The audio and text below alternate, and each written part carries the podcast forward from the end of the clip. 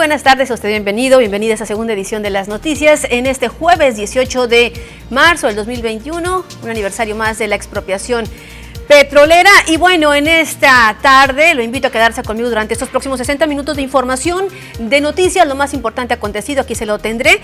Así que bueno, lo invito a que se ponga cómodo, a que deguste sus sagrados alimentos, ya es la hora hay que aprovechar este momento en familia y bueno, también para que se comunique desde ya a través de nuestras distintas formas de comunicación y contacto. La primera de ellas, se la comparto con mucho gusto, es aquí en las instalaciones de TVP 644-414-2424, 414-2222, también a través de nuestra línea de WhatsApp 6442-042120 y bueno, a través de Facebook a través de Facebook estamos en nuestra fanpage Las Noticias TVP Obregón para que nos pueda ver desde cualquier parte del mundo. Ahí estamos, en las noticias TVP. Obregón. Y con esta atenta invitación que le hago cada tarde, comenzamos. Y bueno, ¿qué le parece si nos vamos pues rápidamente con noticias que están relacionadas con un tema al cual le, vamos, hemos venido dando seguimiento? Y es sobre eh, la nueva ley bueno, primeramente la iniciativa para reformar la ley orgánica de la Fiscalía General de la República y finalmente ayer Ayer el Senado de la República aprobó la nueva ley en la materia, de la que se eliminó la pretensión de que dicha institución dejara de participar en las comisiones que investigan la desaparición de personas y otros delitos relacionados con violaciones de los derechos humanos, uno de los temas más polémicos de esta ley, que motivó la protesta de organizaciones y colectivos de víctimas y un desencuentro con la Secretaría de Gobernación. De acuerdo a información publicada por la jornada, en la ley aprobada con 118 votos a favor y uno en contra, se deja claro que la Fiscalía va a seguir participando activamente en la Comisión Nacional de Búsqueda de Personas, así como también en los diversos cuerpos colegiados que tienen que ver con agresiones a defensores de derechos humanos y periodistas, trata de personas, en el marco de la autonomía que le concede la Constitución. Así resaltó en tribuna el coordinador de Morena, Ricardo Monreal. La reforma que da una nueva estructura orgánica a la Fiscalía, reiteró, la facultad del fiscal de crear comisiones especiales con autonomía técnica y de gestión para colaborar en la investigación de fenómenos de criminalidad o crímenes, complejos. Esta nueva ley orgánica de la Fiscalía prevé que el Senado designe al titular de la Procuraduría General de la República, Fiscalía, de una terna propuesta por el presidente de la República que incluirá a candidatos de ambos géneros para garantizar precisamente pues, la igualdad en los géneros. Así que, bueno, finalmente fue aprobada y eh, ya con la, eh, precisamente con la salvedad de que la Fiscalía pues continúe participando activamente en las comisiones eh, de búsqueda de personas, algo que estaban solicitando los colectivos y que inclusive la Comisionada Nacional de Búsqueda también estuvo eh, pugnando eh, para que lo que se había adelantado pues no implicara un retroceso. Y bueno, en otro medida le comento que el delegado del bienestar critica el incremento en el precio de los combustibles en Sonora y es que nuevamente, nuevamente las gasolinas sonorenses resaltan a nivel nacional precisamente por ser las más costosas. Como una situación vergonzosa calificó el delegado de la Secretaría de Bienestar que Sonora siga destacando como una entidad en la que la gasolina y el gas se vende a precios más elevados que en el resto del país. Jorge Taí Bringal dijo que es injusto que en el marco de los tiempos difíciles por los que atraviesa el país en general persista la falta de solidaridad con los consumidores por parte de los empresarios dedicados a la venta de combustibles a fin de obtener mayores ganancias. El funcionario federal agregó que el gobierno ha dado a conocer que se está entregando un incentivo económico a los distribuidores, lo que no se está viendo reflejado en el precio final para el consumidor. Tras lo anterior, TAE Bringas hizo un llamado a los empresarios del ramo de los combustibles para que no incrementen los precios de la gasolina y el gas de manera injustificada. Cabe destacar que de acuerdo al programa Quién es quién de la Procuraduría Federal del Consumidor Profeco, el precio más elevado que se ha registrado en los últimos días es de entre 22.18 y 22.59 pesos por litro de gasolina. Para las noticias, Jorge Salazar por demás vergonzoso. Y bueno, En otro entidad le comento que de manera simultánea en varias ciudades y estados del país esta mañana eh, se manifestaron jubilados y pensionados del ISTE, quienes están solicitando que sus percepciones, sus jubilaciones, se tasen en salarios mínimos y no en UMAS el apoyo del presidente de México, Andrés Manuel López Obrador, para que mediante un decreto reforme la ley del ISTE, a fin de que las jubilaciones y pensiones se tasen en salarios mínimos y no en unidades de medidas administrativas o UMAS, como se aprobó en el gobierno de Enrique Peña Nieto, solicitaron de nueva cuenta jubilados y pensionados del Estado en una manifestación que realizaron en la explanada del ISTE.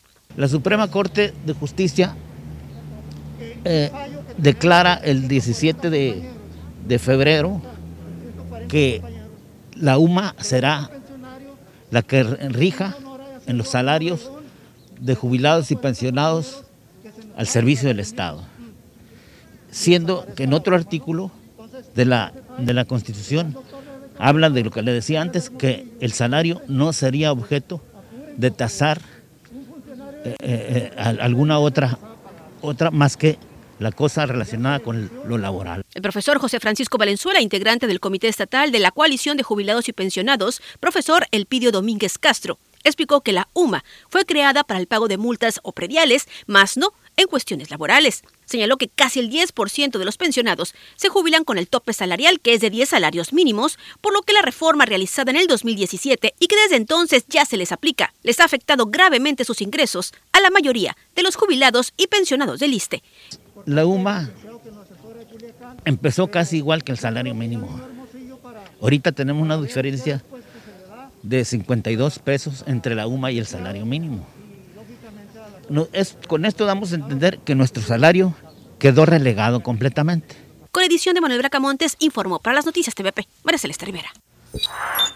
Bueno, y presente en esta manifestación de pensionados y jubilados del ISTE estuvo también el director del Instituto en Cajeme, Severo Castro, quien bajó a dialogar con ellos. Ahí el médico respaldó el derecho a manifestarse por parte de las personas que se encontraban ahí presentes y a trabajar en mejorar los sistemas de salud en el ISTE. El médico consideró que en el caso en particular de las pensiones y jubilaciones que reciben, pues debía realizarse un balance como se realiza en otras instituciones de salud a fin de que pues, los jubilados y pensionados no se vean afectados en sus percepciones. Escuchemos parte de lo que comentó el director del ISTE en Cajeme.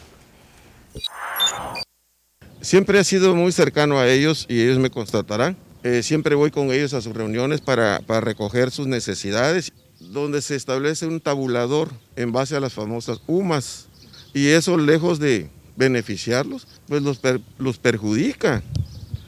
Entonces, eso es lo que están existiendo, eh, exigiendo ellos, que sea justo, que sea justo el pago y la calidad de vida para subsistir hoy en día pues hay que investigar realmente cuánto es el pago que, realmente tienen y hacerles un balance como se hace en otras instituciones para mejorar las condiciones de su sueldo. Este, yo me solidarizo con los jubilados y pensionados, pero lo de la lucha de ellos no es, mi, eh, no es mi lucha en el sentido de que yo estoy de acuerdo, pero no es mi lucha esa. Mi lucha es que yo le dé atención médica, que yo los atienda bien, que yo gestione este, sus medicamentos, bueno, pues ahí escuchamos al doctor Severo Castro, que precisamente también se comprometió con los eh, jubilados y pensionados en cuanto a algunos medicamentos también que ahí refirieron que no habían podido surtir las eh, recetas. Así las cosas en, este, en esta manifestación, adelantaron que próximamente van a continuar con otras movilizaciones a fin de que su voz finalmente sea escuchada por el presidente de la República, Andrés Manuel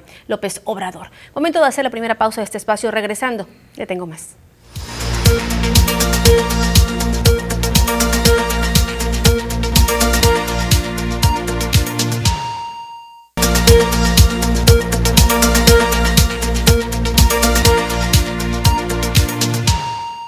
Importante que usted conozca el pronóstico del tiempo con mi compañera Diana Zambrano.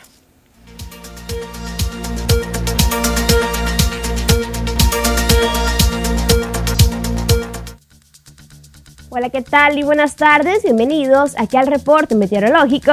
Qué gusto acompañarlos ya en esta tarde de jueves, casi fin de semana. Damos inicio con el mapa nacional para conocer las temperaturas actuales en algunos puntos importantes del país, comenzando por la frontera en Tijuana, actualmente con 19 grados. La Paz el día de hoy despejado con 22, Guadalajara caluroso con 30, Acapulco 29 y ya para finalizar más al sur con Mérida, actualmente con un cielo mayormente nublado.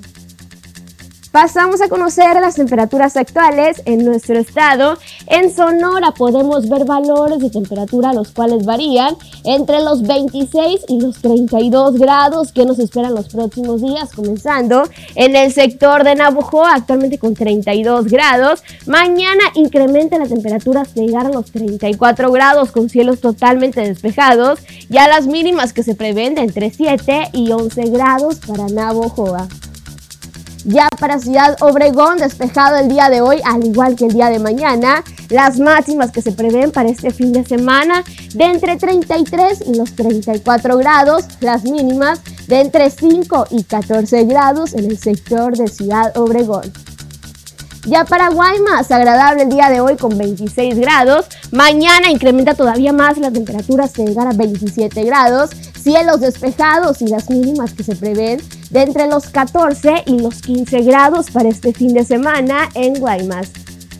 Ya en Hermosillo, la capital, actualmente con 31 grados, el cielo parcialmente despejado, se mantiene para el fin de semana las máximas que se prevén entre 27 y los 34 grados, ya las mínimas entre 6 y 13 grados para el sector de Hermosillo.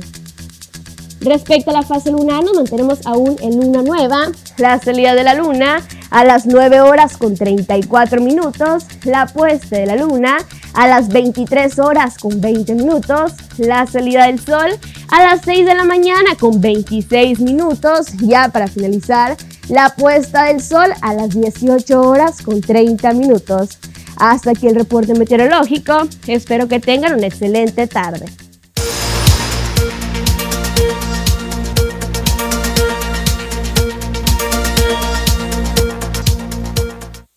Continúan las solicitudes de licencias por parte de diputados. De esto nos informa nuestro compañero Jorge Salazar.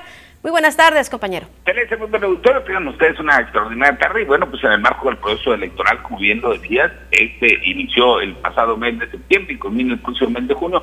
Tres diputados locales han solicitado licencias para ir en busca de un nuevo cargo de elección popular.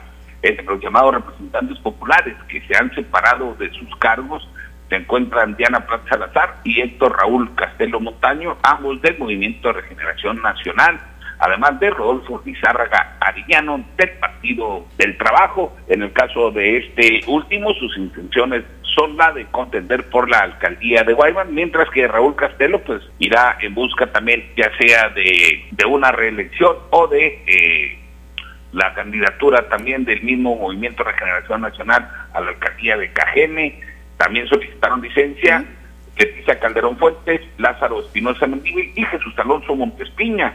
Ellos tres integrantes de la partida del partido Encuentro Solidario en el Congreso del Estado. Estas curules que dejaron vacantes estos eh, congresistas serán ocupados por sus suplentes durante el periodo de campaña o hasta que termine la legislatura, dependiendo de cómo les vaya en el proceso y si ganan, pierden o si deciden regresar o no a ocupar eh, su lugar como diputados en la 62 legislatura. Cabe destacar que los diputados locales dieron eh, licencia sin goce de sueldo y pues este será destinado eh, a, los diputados suplentes mientras ejerzan como legisladores, ¿no? Como debiera ser, ¿no? sí, efectivamente. Muy bien. Todavía hay una fecha límite para que ellos estén pidiendo eh, licencia, Jorge? Hay que recordar que eh, la legislatura pasada, no mal recuerdo, o la anterior, la, la número 60, ya hubo modificaciones y no están obligados a pedir licencia. O sea que pueden seguir en su cargo. quienes lo están haciendo lo están haciendo como un acto de coherencia, pero la ley ya no los obliga a separarse del cargo para ir eh, por otro puesto de elección popular. ¿Habrá quienes se queden, o sea, fungiendo como diputados y haciendo campaña? Eh, pues eh, tenemos conocimiento que se registró Armando Alcalá ayer como aspirante a la candidatura por un distrito electoral local y eh, hasta el momento no se ha anunciado una supresión del cargo, ¿no? Bueno, pues vamos a ver qué es lo que procede en este caso, este, o si también se suman otros, pero sí por ahora sí que de manera personal. la, ley les permite seguir eh, eh, en funciones, porque de hecho eh, al momento en el que inicia el proceso electoral, días antes o un par de semanas antes, inicia también un impas legislativo, que es cuando entra ya lo que sería la última mesa directiva eh, de la lo que se llama la Diputación Permanente, ¿no? Que es la que entra en funciones cuando eh, hay un receso legislativo. Bueno, pero por coherencia y políticamente correcto creo que sería ahí eh, pues la licencia, ¿no? Pero bueno, vamos pues a ver. que nada para evitar, eh, yo creo, cualquier pregunta incómoda, ¿no? Porque si la ley no te lo impide y la ley te permite irte a condenar por otro puesto de derecho popular, no tendrías por qué hacerlo, pero como bien dices, o sea, eh, por cuestión a lo mejor eh, mediática o un impacto social, harían eh, lo que nosotros solemos llamar políticamente correcto, ¿no? Que es separarse de la curul. Vamos a ver, vamos a ver qué pasa en esa y otros casos que pudieran igualmente presentarse. Muchísimas gracias como siempre, Jorge. Celeste, amigos del auditorio, una extraordinaria tarde de jueves. Buen provecho y hasta la próxima. Buen provecho también para ti, Jorge Salazar, del otro lado de la línea. Volvemos con más después de esto, no le cambie.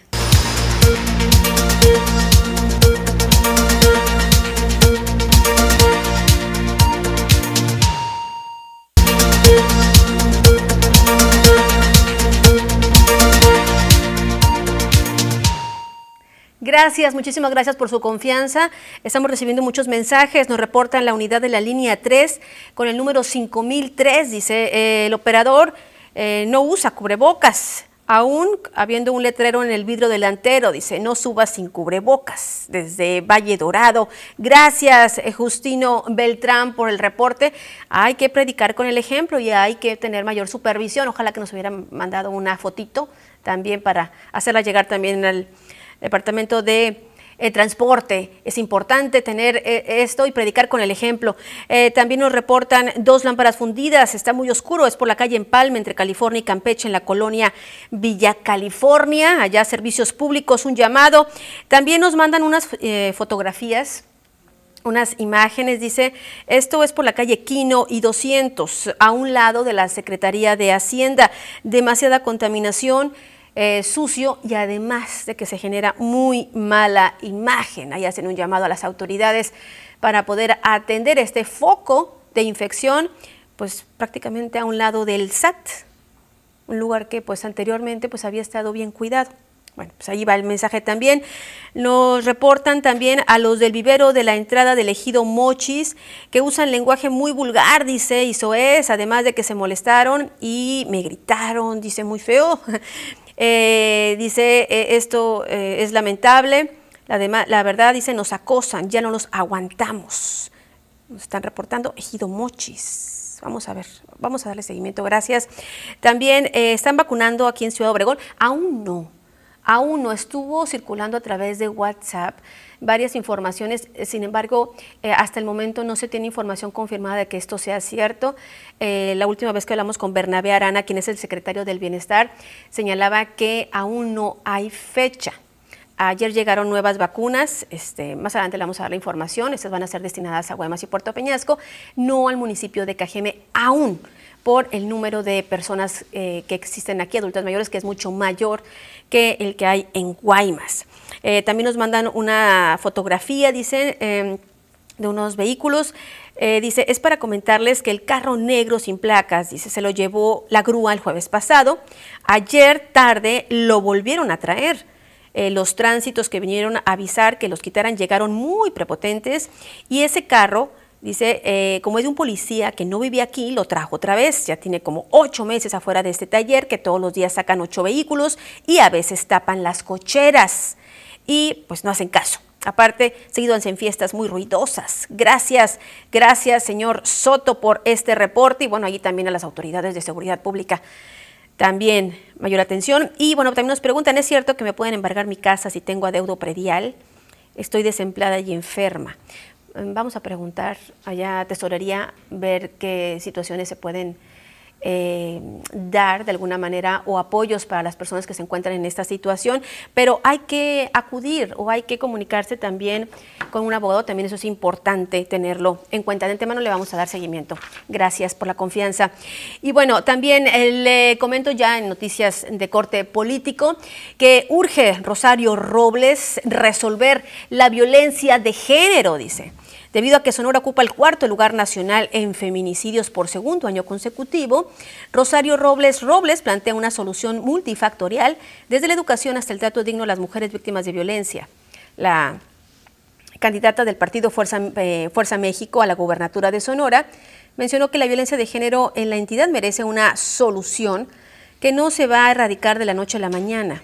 Agregó que el problema de la violencia de género debe de atenderse desde la Procuración de Justicia, dijo, no minimizar las denuncias de las mujeres y brindarles la atención que se requiere. Una de las soluciones eh, que planteó está relacionada con romper estereotipos, sentando las bases de una nueva masculinidad y trato digno hacia las mujeres desde la educación básica. Finalmente reiteró que para resolver el problema de la violencia también deben de trabajar todos los sectores de la sociedad en su conjunto parte de lo que señaló la única candidata mujer a la gubernatura de Sonora.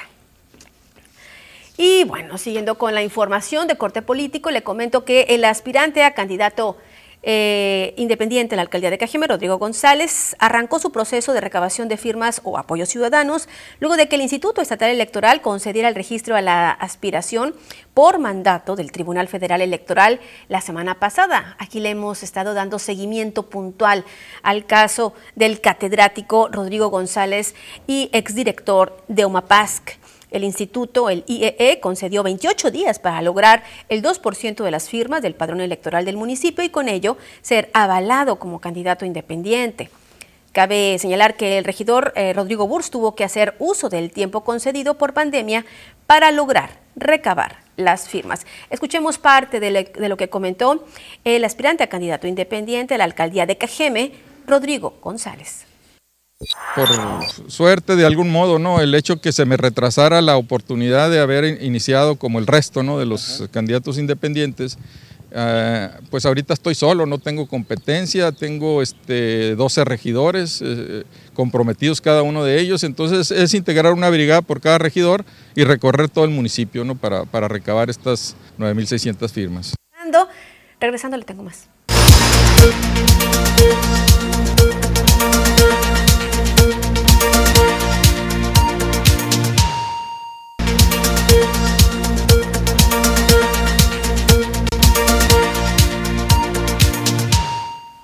Con un video enfocado a reconocer a los héroes, a, los, a las heroínas y también a los cambios que se han tenido desde el inicio de la pandemia del COVID-19 aquí en el municipio de Cajeme.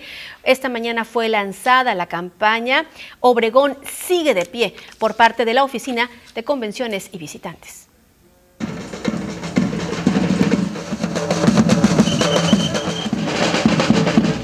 Así, arrancó la campaña Obregón sigue de pie, lanzada por la Oficina de Convenciones y Visitantes, empresarios y el sector cultural para llamar a la población a continuar con la parte de responsabilidad que le toca, evitando riesgos de contagio del COVID-19 y así una tercera ola de la enfermedad, a la vez de reconocer al sector salud en su conjunto choferes del transporte público, recolectores de basura, a las y los abuelos, así como a medios de comunicación y trabajadores de sectores esenciales quienes continuaron laborando en plena pandemia.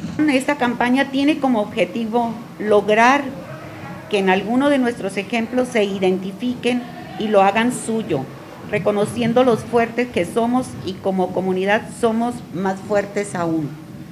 Pretendemos darle de qué hablar reconociendo un año de lucha, pero sin bajar la guardia la responsabilidad es individual para seguirnos cuidándonos y resistir un poco más, pues las opciones cada día están más cerca.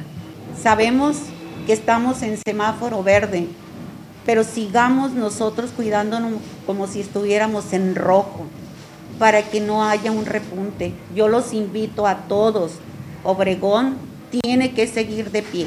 Esto es un homenaje para aquellos que marcharon, un boleto de La campaña apoyada con un video de género rap, realizada por talento local.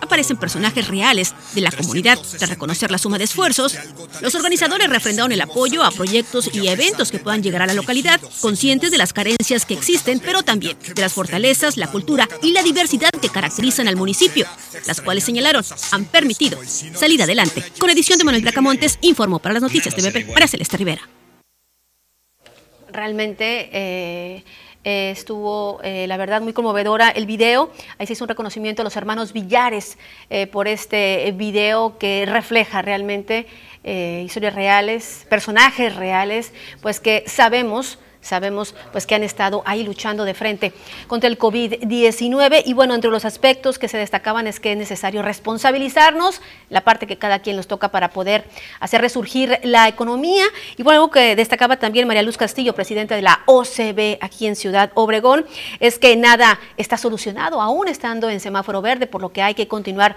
apegándose precisamente a los protocolos de seguridad y de sanidad. Importante seguir los manteniendo y bueno, hicieron también un llamado a los más de 100 embajadores para que se sumen a esta campaña. Obregón está de pie sigue de pie. Ese es el llamado. Y bueno, presente también en esta eh, rueda de prensa estuvo María Eugenia García Ruiz, quien es delegada de la Asociación Mexicana de Mujeres Jefas de Empresa en la región norte.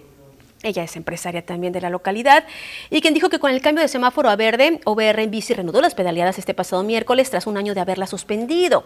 Tras refrendar el sumarse como empresaria a la campaña Obregón sigue de pie, la empresaria, quien es también una de las más de 100 embajadoras de la localidad, reiteró la necesidad de volver a la normalidad sin dejar de lado los protocolos sanitarios. Escuchemos parte de lo que dijo. Esto es suma de voluntades, que es lo que necesitamos y sobre todo cuidando los protocolos. A todos nos conviene continuar y que siguen verde y que esta nueva normalidad pues ya es parte de nuestra cultura de cuidarnos y de que necesitamos que Obregón siga de pie. Es por eso que como embajadora, como empresaria, como ciudadana, me sumo y quiero e invito a todos a que hagamos esta alianza y que logremos salir unidos con el compromiso para que Obregón siga de pie. En esta rueda de prensa también estuvo Irma Arana, presidenta de APALVA, Moisés Corrales, director de la OCB, el empresario hotelero Guillermo Curaica, entre otras personalidades. Y bueno, eh, respecto a OBR, le comento que este pasado miércoles la agrupación pues, logró reunir alrededor de 60 personas en la primera pedaleada tras un año de haberse suspendido. Realizaron un recorrido de poco más de 10 kilómetros aquí en el área urbana de Ciudad Obregón. Se proyecta que cada miércoles realicen este misma, esa misma travesía, teniendo como punto de salida el Parque de las Bicicletas, ubicado atrás de la calle Guerrero, entre California y Quintana Roo, en punto de las 8.30. Obviamente, eh, siguiendo todos los medidas eh, protocolarias de sanidad para poder seguir realizando estas eh, tradicionales pedaleadas que, bueno, también se habían visto interrumpidas por la pandemia. Eh, respecto a noticias del Servicio de Administración Tributaria, le comento que debido a que el mes de marzo es la fecha para presentar la declaración anual de las personas morales, el Servicio de Administración en Sonora anuncia una ampliación de sus horarios y el servicio en línea para que usted pueda renovar la firma electrónica. Patricia Gastel Umpadilla, quien es administradora de servicios al contribuyente en la entidad, informó que del 16 al 31 de marzo inicia la ampliación de las citas durante dos horas, dos horas más, vaya, en sus instalaciones. Escuchemos parte de lo que comentó. Y además vamos a tener una jornada extraordinaria los días sábados 20 y 27 del mes para el servicio exclusivamente de e-firma, revocación y renovación de personas. Porque, pues, como sabes, esta es una herramienta con la que ellos pueden hacer eh, eh, la presentación de sus declaraciones. ¿Qué horarios vamos a tener? Bueno, de lunes a, jueves vamos a tener un horario de 8 de la mañana a 5 de la tarde, es un en horario corrido. Y los viernes vamos a tener el horario de 9 de la mañana a 3 de la tarde. Y los sábados, el sábado 20 y 27 de marzo, será de 9 de la mañana a 2 de la tarde. Y mire, le comento que a un año de haber llegado la pandemia del COVID-19 al estado de Sonora, el doctor, el reconocido eh, doctor Samuel Wong González, realizó una evaluación de cómo ha sido este proceso, particularmente aquí en la localidad. Esto no se ha terminado, afirmó el doctor Samuel Wong González a un año de que se confirmara el primer caso de coronavirus COVID-19 en la entidad y tras la ubicación de Sonora en el color verde del semáforo epidemiológico por parte de las autoridades federales en materia de salud. Destacó que el último año ha sido de sentimientos encontrados, debido a que ha sido fugaz para unos, una eternidad para otros, y ha estado envuelto en una serie de tragedias que le han dolido a la sociedad. Juan González dijo que la principal adversidad a la que se han enfrentado durante la pandemia es que con la llegada del COVID-19 a México y a Sonora, no se contaba con conocimiento del enemigo, solo referencias de lo que pasaba en otros países, pero no había documentación previa que coadyuvara a determinar cómo atender los casos positivos. Agregó que otro tipo de adversidades que se ha enfrentado fue el desabasto de medicamentos como la citromicina e ivermectina, además de los insumos entre los que se encuentran guantes, cubrebocas, oxígeno y gel antibacterial. El galeno habló de que las nuevas cepas podrían ser más resistentes y podrían librar las formas de diagnóstico, la barrera del tratamiento y la inmunización, aunado a los casos de reinfección. Finalmente dijo que el problema del coronavirus se quedará en la sociedad hasta que no se tenga una cura o se cuente con la inmunización y que por lo pronto la mejor opción es la vacuna. Para las noticias, Jorge Salazar. El programa completo COVID a un año de su llegada, usted lo puede eh, ver el próximo sábado a las 5 de la tarde por la señal de TVP, sumamente interesante, sobre todo cuando habla de las secuelas y lo que viene. Cómo cuidarse y cómo prevenir esta enfermedad, que hay que señalarlo, continúa en una transmisión comunitaria, de ahí el llamado que siguen haciendo los especialistas de quedarse en casa y obviamente de aplicar la regla de tres, el mantener una sana distancia, el uso de cubrebocas y también muy pero muy importante el poder aplicar gel antibacterial o lavado de manos. Esas tres reglas seguramente previenen en gran cantidad un contagio de esta enfermedad que como ya lo hemos visto puede ser puede llegar a ser mortal. Le tengo más después de esto.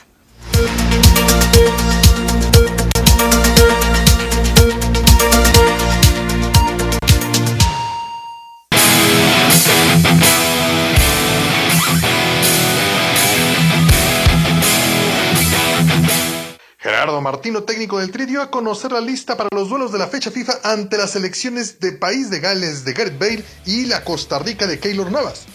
Los duelos serán el 27 de marzo ante Gales y el 30 ante los Ticos en Austria. Guillermo Ochoa encabeza los porteros que completan Hugo González Talavera y Jonathan Orozco. Entre los defensas destacan Edson Álvarez del Ajax, Néstor Araujo del Celta y Héctor Moreno. En la media cancha aparecen Guardado y Laines del Betis, Héctor Herrera del Atlético de Madrid y Jonathan Dos Santos del Galaxy. Para la artillería fueron requeridos Irving el Chucky Lozano del Nápoles, Tecatito Corona del Porto y Henry Martín del América. Raúl Jiménez acompañará al Tri pero no participará en ninguno de los juegos por la lesión que sufrió en la cabeza el año pasado.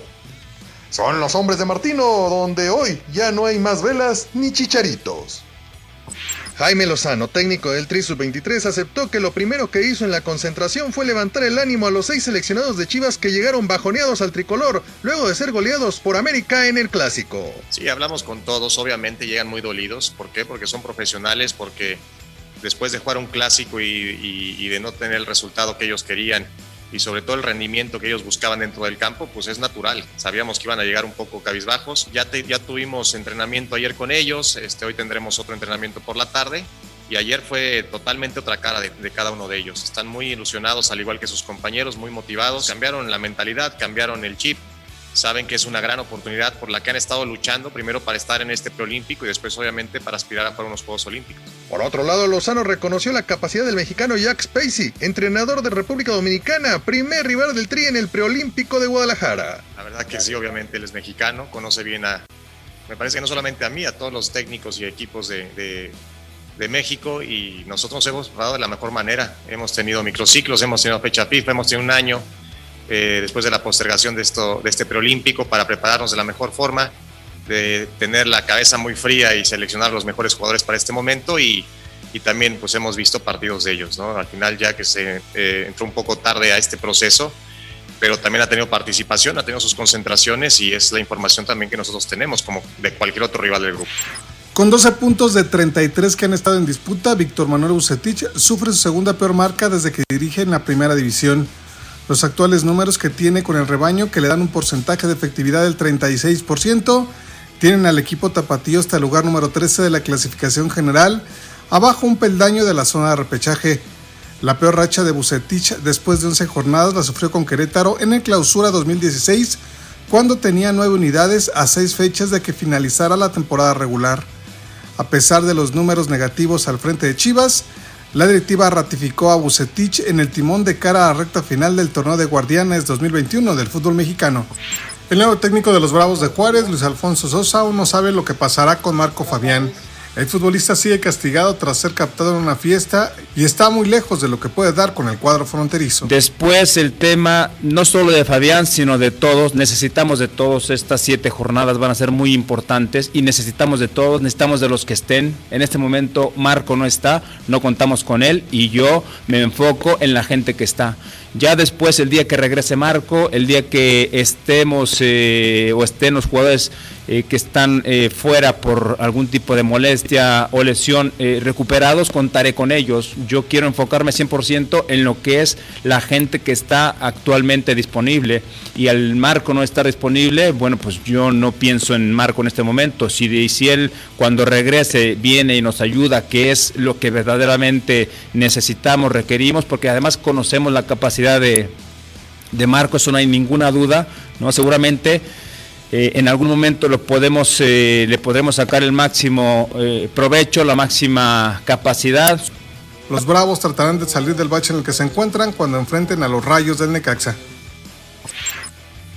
El escolta estrella de los Golden State Warriors Stephen Curry sufrió una contunción en el coxis al final del tercer cuarto del partido del miércoles por la noche en Houston y no regresó. La lesión ocurrió en la última jugada del cuarto luego de que Stephen Curry falló un triple fuera de balance. El impulso lo llevó fuera de la duela y lo mandó hacia atrás de las bancas en el juego contra los Rockets. Stephen Curry pareció tropezar en el primer nivel de los anuncios de metal y no pudo frenar su caída mientras caían en el segundo nivel de las gradas. Inmediatamente se agarró la espalda por dolor y se quedó en el suelo durante unos momentos después de intentar levantarse inicialmente. Se fue directamente al vestuario de los Warriors para ser examinado y posteriormente fue descartado para el resto del juego. Este partido fue con victoria para el equipo de Golden State Warriors contra los Rockets de Houston 108 a 94.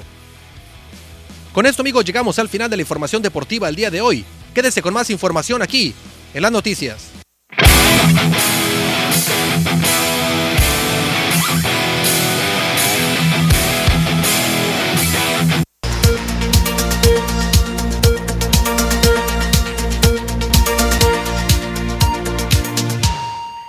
Gracias por sus comentarios. Nos reportan lámparas fundidas en el fraccionamiento San Rafael por la calle Primera, justo frente al número 1891. Los Mochis, dice, entre San Francisco y Veracruz. Gracias, muchísimas gracias. También eh, dice, en los municipios donde ya vacunaron adultos mayores, ¿ha bajado el índice de contagios? Eh, buena pregunta, aunque se supone que los adultos mayores tienen que estar resguardados y que precisamente este biológico, pues lo que les permite es tener inmunidad este, ante el riesgo de COVID-19. Pero vamos a hablar con el titular de la jurisdicción sanitaria para ver cuál ha sido, eh, ahora sí que el análisis que ellos han hecho en estos municipios a raíz de que inició la vacunación. Gracias, interesante su comentario. También urge manden em, el servicio eh, de drenaje, que mejoren el servicio de drenaje por la calle Ágata, enfrente del número 1732, en plena calle, dice, están rebosando las aguas, ya no se quiere eh, ir en los baños de nuestras propias viviendas. Ya es una situación que tenemos desde hace 15 días. Urge atención. Gracias, muchísimas gracias. También eh, dice la intervención dice de Dios y el conocimiento del doctor Wong, hijo, eh, salvaron en diciembre de COVID. Me salvaron en diciembre de COVID, dice, agradecida estoy con con, con, ellos, con Dios y con el doctor Wong, hijo. Eh, bueno, pues ahí está eh, un reconocimiento también a, la labor del doctor Wong. Le recordamos este sábado a las 5 de la tarde. 5 de la tarde va a ser el programa especial a un año del COVID-19. Gracias. Eh, dice, agradeceré mi reporte, la lámpara del fraccionamiento San Rafael, calle Primera, 1891, ya lo hicimos. se supone que no hay reelección. Bueno, ya en los diputados sí se puede reelegir los diputados ahí sí se puede. De acuerdo a las modificaciones realizadas, sí se puede. También drenaje tapado por la calle Vizcaya en Urbivilla. Eh, ¿Por qué ya no le dicen eh, Ciudad Obregón, sino nada más Obregón? Es la pregunta que nos hacen. Bueno, yo no, sé si sea por estrategia, eh, en cuanto, me refiero, yo mm, quiero pensar que es en cuanto a la campaña Obregón sigue de pie, pero posiblemente sea por estrategia. El hecho de que digan Obregón y ya no Ciudad Obregón. Gracias por su observación. También es cierto, dice que me pueden embargar mi casa. Ah, bueno, es parte de lo que nos comentaban hace un momento. Vamos a darle seguimiento también a su inquietud. Gracias.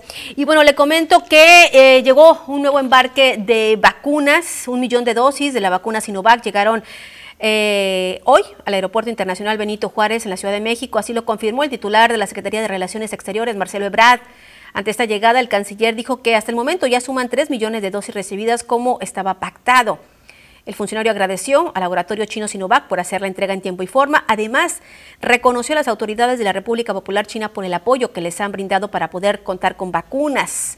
Así que bueno, estos son buenas noticias porque obviamente van a seguir fluyendo a los estados. Y bueno, ya en el plano estatal, le comento que también un nuevo lote de vacunas contra eh, COVID-19 arribó anoche este fue anoche a Sonora y fueron transportados a los municipios de Guaymas y Puerto Peñasco para continuar a la brevedad con el programa de vacunación de adultos mayores de 60 años. Fue la oficina de representación en la entidad del IMSS quien supervisó la llegada de vacunas junto con la Secretaría de la Defensa Nacional, la Guardia Nacional y la Secretaría de Salud en Sonora.